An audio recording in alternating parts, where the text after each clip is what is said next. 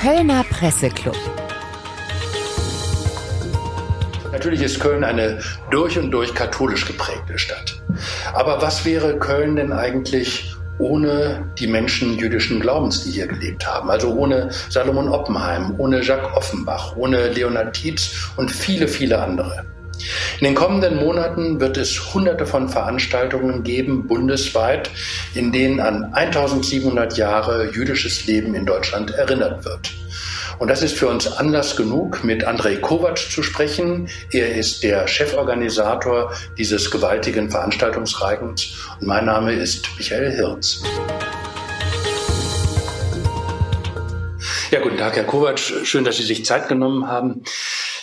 Welche Absicht verfolgen Sie eigentlich mit diesem wirklich fast gigantischen Veranstaltungsreigen, der in diesem Jahr geplant ist? Wir möchten gerne mit vielen Partnern bundesweit äh, jüdisches Leben sichtbar und erlebbar machen. Das heißt, über die Veranstaltung einen Zugang bauen, Brücken bauen, äh, Begegnungen schaffen, so gut wir es können natürlich jetzt in Corona-Zeiten ähm, und möchten gerne mit diesem, äh, mit diesem Ansatz dann auch natürlich einen erstarkenden Antisemitismus in unserer Gesellschaft bekämpfen. Das Ganze wollen wir eben nicht nur aus einer Perspektive machen, sondern wir sind ein gesamtgesellschaftlicher Verein und dementsprechend auch mit vielen Partnern, mit Ländern aus Politik, Gesellschaft, Vereinen, ähm, Zivilgesellschaft äh, gemeinsam dieses Ziel dann anstreben. Wie kam es denn überhaupt zu dieser Idee und wer hat sie gehabt? Die Idee ist entstanden ähm, ursprünglich vor circa drei Jahren mittlerweile, 2018. Ähm, Abraham Lehrer, Vizepräsident des Zentralrats der Juden, wurde angesprochen von äh, Professor Rüttgers, ehemaliger Ministerpräsident. Äh, und Professor Rüttgers hat nachgezählt in einer Rede, so hat man es mir erzählt, ähm, äh, Moment, 2021, da war doch was, wenn wir zurückgehen, 321 in das Edikt, ähm, und hat dann festgestellt, wir haben doch ein äh, Festjahr, ein Jubiläum. Es äh, jährt sich 1700 Jahre, die erste schriftliche Erwähnung jüdischen Lebens im heutigen Deutschland, Gebiet des heutigen Deutschlands. Und so ist er dann auf Abraham Lehrer zugekommen und so ist die Initiative dann entstanden. Wobei die Geschichte des jüdischen Lebens in Deutschland ist ja noch älter. Das ist nur das erste Mal, dass es urkundlich genau. erwähnt worden ist. Und da spielt Köln ja auch eine ganz äh, besondere Rolle, weil die Gemeinde, die jüdische Gemeinde in Köln in dieser Urkunde erwähnt worden ist. Wer ist denn eigentlich Adressat dieser vielen Veranstaltungen, die Sie planen? Das ist ja keine innerjüdische Veranstaltung. Äh, überhaupt nicht nur jüdisch, äh, sondern es ist eine gesamtgesellschaftliche Zielgruppe, die wir ansprechen, auch jung und alt. Und wir versuchen auch niedrigschwellig ranzugehen. Also das heißt, wir versuchen viele Menschen zu erreichen, ähm, vielleicht auch mit neuen, mutigen, innovativen Ansätzen und versuchen auch unsere Projektpartner entsprechend auch in den verschiedenen Ländern und Städten, in den Bundesländern zu ermutigen, diesen Weg mit uns zu gehen. Was ist denn eigentlich im Detail zu erwarten? Also wir haben ja schon gesagt, es sind hunderte von Veranstaltungen, ich glaube sogar insgesamt über 1000 in diesem Jubiläumsjahr. Was ist dazu erwarten? Gibt es da bestimmte Highlights äh, oder ist es bewusst dezentral und äh, lokal gehalten? Also wir haben einige Eigenprojekte als Verein, die auch zentral gehalten sind. Ähm, aber allgemein legen wir einen Wert darauf, dass wir mit möglichst vielen Partnern bundesweit zusammenarbeiten. Und auch, wir sehen uns als Plattform, wir sehen uns als Initiative, als Ermutigung, etwas, äh, etwas zu tun. Ähm, wir haben einige Highlights natürlich in diesem Jahr geplant als P1-Projekt, selbst als, als Verein, aber auch wieder als Initiative mit den anderen gemeinsam.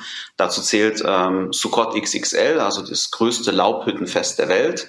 Aber groß wird es nicht dadurch, dass wir eine riesen Laubhütte aufstellen, sondern dass viele Menschen mitmachen und viele, viele Institutionen, viele Gemeinden, auch jüdische Gemeinden deutschlandweit ähm, und dass wir dann eben zeigen, dass wir auch gemeinsam ähm, ein jüdisches Fest exemplarisch sichtbar machen können und idealerweise erlebbar. Natürlich auch aus jüdischer Perspektive. Das heißt, wir zeigen, wie, wie feiern Juden, um da auch Stereotypen zu bekämpfen, ähm, Verschwörungsmythen zu bekämpfen. Und wir haben ein anderes Highlight, das ist Mensch. Ähm, Entschuldigung, Mensch ist ähm, ein Kulturfest, was wir versuchen auch wieder mit vielen Partnern zu veranstalten, wo wir ein bisschen das Programm äh, mithelfen, das Programm zu gestalten, ist auch ähm, dank, dank der Förderung, die wir vom Bund erhalten, dann auch etwas zum Teil finanzieren können. Und da suchen wir auch Partner, mit denen wir gemeinsam dann dieses, äh, dieses Kulturfest äh, sozusagen ähm, veranstalten können, wie gesagt, in den, in den Bundesländern wieder. Ne? Also ist ja deutschlandweit. Wenn ich das richtig verstanden habe, geht es Ihnen ja auch darum, äh, Nähe herzustellen, Kontakte herzustellen zwischen jüdischem Leben, zwischen Jüdinnen und Juden auf der einen Seite und äh, Nichtjuden auf der äh, anderen Seite. Das ist natürlich in Zeiten von Corona eine ganz besondere Herausforderung. Also Herausforderungen hatten wir viele, wenn man, wenn man damit anfängt, wir, wenn wir uns Köln anschauen, es gibt in Köln 4000, circa knapp über 4000 ähm, angemeldete Gemeindemitglieder in der jüdischen Gemeinde, sagen, das sind 5000, 6000 Juden, die in Köln leben. Wir haben eine Million Einwohner äh, in Köln. Das heißt, die, die Relation ist sehr klein. Ähm, ich sage immer, es ist wahrscheinlicher vom Blitz zu erschlagen werden, als einen Juden auf der Straße zu treffen. Seine erste große Herausforderung, wenn man Begegnungen schaffen will, natürlich. Die Frage ist immer, mit wem? Und haben diese Menschen überhaupt Zeit und wollen sie das überhaupt machen? Ähm, und die andere Herausforderung ist natürlich ein erstarkender Antisemitismus, den wir in der Gesellschaft haben. Ähm, wir, äh, es gibt Statistiken, äh, neueste Statistiken, die auch besagen, ähm, dass äh, circa jeder Vierte antisemitisches Gedankengut mit sich trägt. Das heißt, da Begegnungen zu schaffen, ist natürlich schwierig. Ähm, wir haben natürlich auch Antisemitismus, der in Form von Anschlägen, ähm, in furchtbaren Anschlägen auch sichtbar geworden ist. Das äh, hilft auch nicht gerade. Und gerade auch der jüdischen Seite auch wirklich zu sagen, wir gehen nach außen es gibt natürlich sehr viele Vorbehalte, das muss man auch verstehen, dass es auch für die jüdische Gemeinschaft eine Riesenherausforderung ist, äh, diese Begegnung zu schaffen. Und ich glaube, das sind so die zwei großen Herausforderungen. Und dann haben wir natürlich, wenn wir die gesamten 1700 Jahre sehen, ähm, ein starkes Schwerpunktthema in Deutschland auf Gedenken das äh, auch immer wieder eine Herausforderung ist, da aus diesem Modus aus äh, des Gedenkens rauszukommen und auch die Zeiten drumherum zu betrachten und eine sehr lange Geschichte, die wir auch versuchen sichtbar zu machen, die nicht unbedingt immer einen roten Faden hat. Hm, also äh, einer hat es mal mit einer Aktienkurve verglichen. Es geht sogar weiter, es sind ja immer wieder Brüche da drin, weil eben man kann nicht eine rote Linie über die 1700 Jahre ziehen. Äh, und das ist schon eine Herausforderung, ich glaube, für alle, das dann auch entsprechend darzustellen. Also es ist auch für mich eine sehr große Ehre, das machen zu dürfen, denn so ein, so ein, so ein Festjahr mit aufbauen zu dürfen. Denn historisch gesehen, wenn wir zurückblicken, könnte man vielleicht sogar sagen, es gab noch nie einen Moment, in dem es eine Chance gab, dass, äh, dass es einfach normal ist, dass, dass Menschen irgendwann mal vielleicht sagen können, es ist es gehört zur Normalität, jüdisches Leben gehört zur Normalität und man kann sich auch tatsächlich als deutscher Jude bezeichnen oder sagen, man ist deutsch und jüdisch gleichzeitig. Ne? Das ist ein ich habe mich gefragt, als ich den Titel gelesen habe, 1700 Jahre jüdisches Leben in Deutschland, wie ist denn jüdisches Leben heute? Und habe festgestellt, ich habe ehrlich gesagt gar keine Ahnung, wie sich das Leben vollzieht. Ich fahre an äh, Synagogen vorbei. Äh, ich sehe gerade in Berlin auch dann äh, schon mal Menschen auch mit äh, Kippa. Ich sehe auch gelegentlich orthodoxe Juden, aber das sind, wie Sie sagen, absolute Ausnahmen. Das ist ja auch nicht das ganze jüdische Leben. Das jüdische Leben ist ja deutlich vielfältiger. Aber was ist heute 2021 in Deutschland jüdisches Leben? Jüdisches Leben ist im Grunde, Grunde genommen bunt, vielfältig, laut. Äh, es gibt queere Juden, es gibt äh, Maccabi, es gibt Fußballclubs, es gibt Grundschulen, es gibt Schulen, es gibt Gymnasien. Ähm, es gibt sehr viele Institutionen, ähm, gibt viele Jugendclubs. Ähm, also das jüdische Leben stellt sich eigentlich tatsächlich sehr vielfältig dar und möchte auch so dargestellt werden. Also die Juden, vor allem junge Juden, die ich treffe, sagen mir immer wieder, und das gilt auch für mich und meine Familie, wir wollen einfach normaler Teil der Gesellschaft sein, normaler Querschnitt. Die andere Seite des Alltags darf man auch nicht vergessen und so stellt sich jüdisches Leben dar. Wir hatten natürlich diesen furchtbaren Anschlag in Halle, ähm, aber der gezeigt hat, dass aus Worten auch wirklich Taten werden können. Aber wenn wir in das Gedankengut reingehen, es gibt genug Studien, die im Schnitt sagen, eigentlich ein Viertel der Menschen in Deutschland ähm, haben antisemitisches Gedankengut mindestens in sich, tragen es mit sich. Also wenn ich überlege, dass wirklich 21 Prozent, das ist eine Studie, die ist 2019, glaube ich, rausgekommen, äh, sagen der Menschen oder denken, ähm, dass Jüdinnen und Juden anders sind als die anderen ähm, und sogar mit dem Verdacht, dass sie zu viel Macht hätten, ähm, dann ist das schon besorgniserregend. Und das ist jetzt nichts Neues, ja, das gibt es schon länger. Damit leben wir natürlich. Es wird jetzt vielleicht ein bisschen sichtbarer und ein bisschen aggressiver auch durch die sozialen Medien und natürlich auch durch die furchtbaren Attentate jetzt äh, auch ähm, sichtbar geworden. Aber jüdisches Leben ist ja auch mehr als äh, religiöses Leben, wenn ich das äh, richtig verstanden habe. Natürlich, also das, die Religion ist schon natürlich das, das Standbein sozusagen, die Tradition, darin leben wir, sonst wären wir nicht jüdische Menschen. Aber es gibt eben zum Beispiel, es, es gibt ja äh, äh, atheistische Juden, äh, aber es gibt zum Beispiel keine atheistischen Christen. Äh, also jüdisches äh, oder Judentum umfasst ja offensichtlich deutlich mehr als dieses äh, äh, ausschließlich religiöse. Richtig, es wird oft, äh, die, die Religiösen, die Orthodoxen werden oft genannt und ähm, natürlich gibt es orthodoxe Menschen, äh, auch in Köln und auch in Deutschland. Ähm, es wird oft die Synagoge als Beispiel genannt. Ähm, ähm, es gibt viel Leben drumherum, genauso wie im Rest der Gesellschaft. Wenn ich äh, Schabbat in die Synagoge gehe, dann sehe ich wahrscheinlich so viele, wie Sie sehen, wenn relativ gesehen, wenn Sie äh, in die Kirche gehen. Also das, äh, es heißt nicht, dass jeder Jude automatisch jede Woche Schabbat in die Synagoge geht. Aber die Tradition ist natürlich, äh, die Werte spielen schon irgendwo eine Rolle. Ne? Aber ähm, es gibt wahnsinnig viel drumherum und natürlich gibt es jegliche Couleur. Ne? Also es gibt tatsächlich auch, natürlich gibt es auch äh, Juden, die, äh, die vielleicht anders leben, die andere Einstellungen haben, andere Traditionen verfolgen. Die aber trotzdem mit einer jüdischen Identität ausgestattet sehen. Richtig. Viele, viele sagen, es ist eine Art Schicksalsgemeinschaft. Es ist äh, fachlich gesehen sehr schwer zu definieren. Ich beschäftige mich ja jetzt seit anderthalb Jahren mit dem Thema und es ist wirklich nicht einfach, ob man sagen kann, gibt es eine jüdische Kultur an sich ich würde sagen, ja, sie entwickelt sich gerade. Es gibt sogar eine deutsch-jüdische Kultur. Ähm, aber was man sicherlich sagen kann, ist, dass wir eine Schicksalsgemeinschaft sind, natürlich mit gewissen Werten und äh, leider auch einer unschönen Vergangenheit teilweise. Es gab ja nicht nur positive Momente und das, das ähm, hält dann die Gemeinschaft schon zusammen. Aber wir sind genau wie jeder Querschnitt der Gesellschaft so genauso bunt und vielfältig. Das heißt, mit ein Ziel äh, dieses äh, Festjahres und dieses Erinnerungsjahres ist es auch zu zeigen, dass also äh, es eben ein jüdisches Leben gibt, äh, äh jenseits eben von Synagoge, aber auch jenseits eben dieser äh, auf äh, Holocaust und auf äh, Antisemitismus äh, fixierte Sichtweise. Also dass es ein ganz normales jüdisches Leben gibt. Kann man das so sagen? Das kann man so sagen. Wir dürfen natürlich, äh, wir werden die Shoah an sich natürlich nicht ausblenden können. Das, äh, schlimmste Verbrechen der Menschheitsgeschichte kann man nicht einfach äh, ausradieren.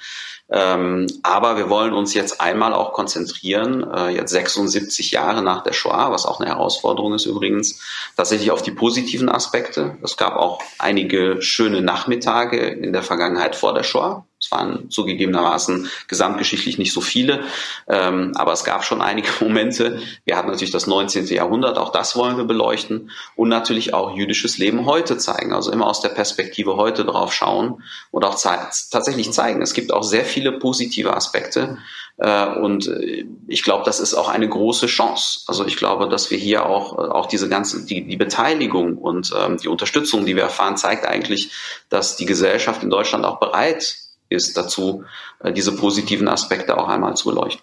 Sie haben eben äh, die äh, große Zuwanderungswelle angesprochen, die es gegeben hat in den 90er Jahren aus der ehemaligen Sowjetunion, also aus Russland, aus der Ukraine und äh, anderen Teilen äh, der ehemaligen Sowjetunion hierhin. Auch die deutsche Bevölkerung ist ja inzwischen eine insgesamt eine Zuwanderungsgesellschaft. Ich glaube, es sind inzwischen knapp über 20 Prozent äh, der hier lebenden Bevölkerung, die eine Zuwanderungsbiografie hat. Verändert das auch den Umgang zwischen äh, der, den jüdischen Gemeinden und der jüdischen Gemeinschaft äh, und dem Rest der Gesellschaft, weil natürlich eben diese Erinnerungsfäden, die es äh, vorher gab, äh, natürlich nicht mehr in dieser, in diesem Umfang zum Tragen kommen oder nicht mehr in diesem Umfang äh, da sind. Das ist ja ein Unterschied, ob ich eben in der Ukraine geboren bin und komme dann nach Deutschland äh, und treffe da eben auf Deutsche, deren Wurzeln in Italien, in Spanien, in der Türkei oder anderswo sind. Bedeutet das auch eine Veränderung für jüdisches Leben in Deutschland? Natürlich bedeutet das ein, eine Entwicklung, äh, eine freudige Entwicklung, weil ansonsten wären in Deutschland nicht mehr so viele Juden da, muss man einfach so sagen. Das ist ja ein europäisches Problem tatsächlich, dass jüdische Menschen auswandern, äh, viele nach Israel und Amerika. Ähm, das ist, ähm, es verändert sich, jüdisches Leben hat sich ja immer verändert. Also ähm, die ganze Geschichte durch. Ist auch, auch in den ähm, östlichen Gebieten. Ne? Ich selber komme aus Rumänien, aus Siebenbürgen.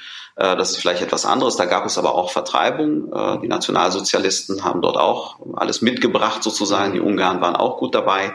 Aber auch in den ehemaligen Sowjetrepubliken, ähm, auch in Rumänien. Also das gab immer in der Geschichte Vertreibung, Ermordung von Juden leider. Ähm, natürlich macht das was mit der Gesellschaft. Ja, ich kann es noch nicht sagen, weil es ist in Entwicklung. Also ich kann es nur beobachten.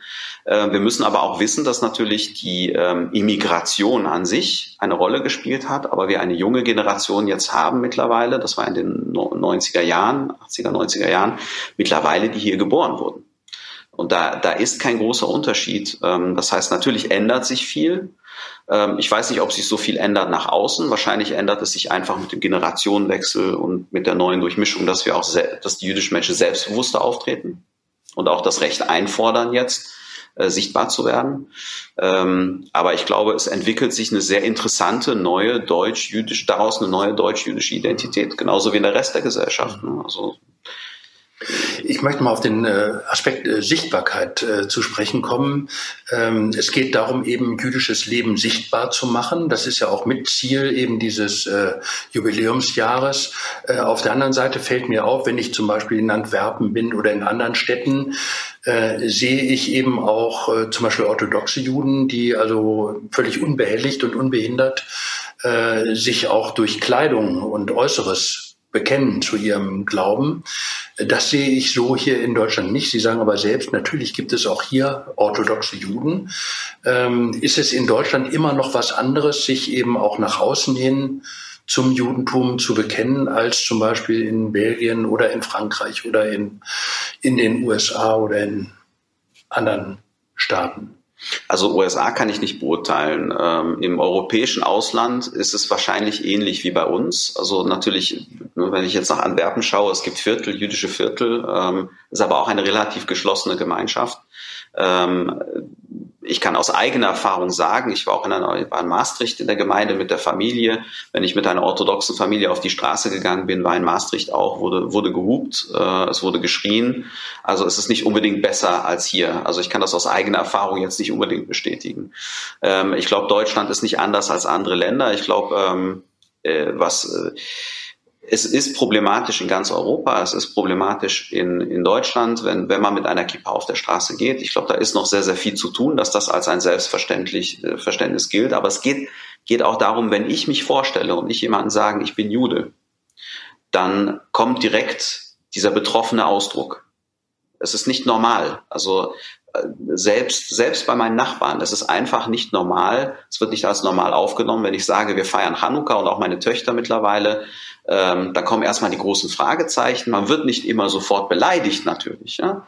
aber man spürt, irgendetwas ist anders. Und das ist eine Art der Normalität, die wir hoffen, zumindest dazu beitragen zu können, dass man eben nicht mehr als Jude, nicht mehr als Exot gesehen wird, sondern wirklich als fester Bestandteil der Gesellschaft. Man kann sich freuen, einen Juden zu treffen. Wie gesagt, die statistische Wahrscheinlichkeit ist ja gering, muss man sagen. Aber es soll jetzt auch nicht als etwas Besonderes, weder besonders negativ noch besonders positiv ständig hervorgehoben werden. Es ist einfach, wie es ist. Also normal. Normal. Ja.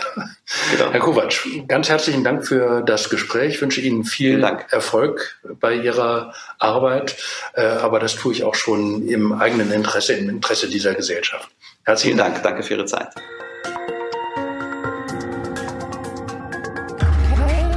Kölner Presseclub.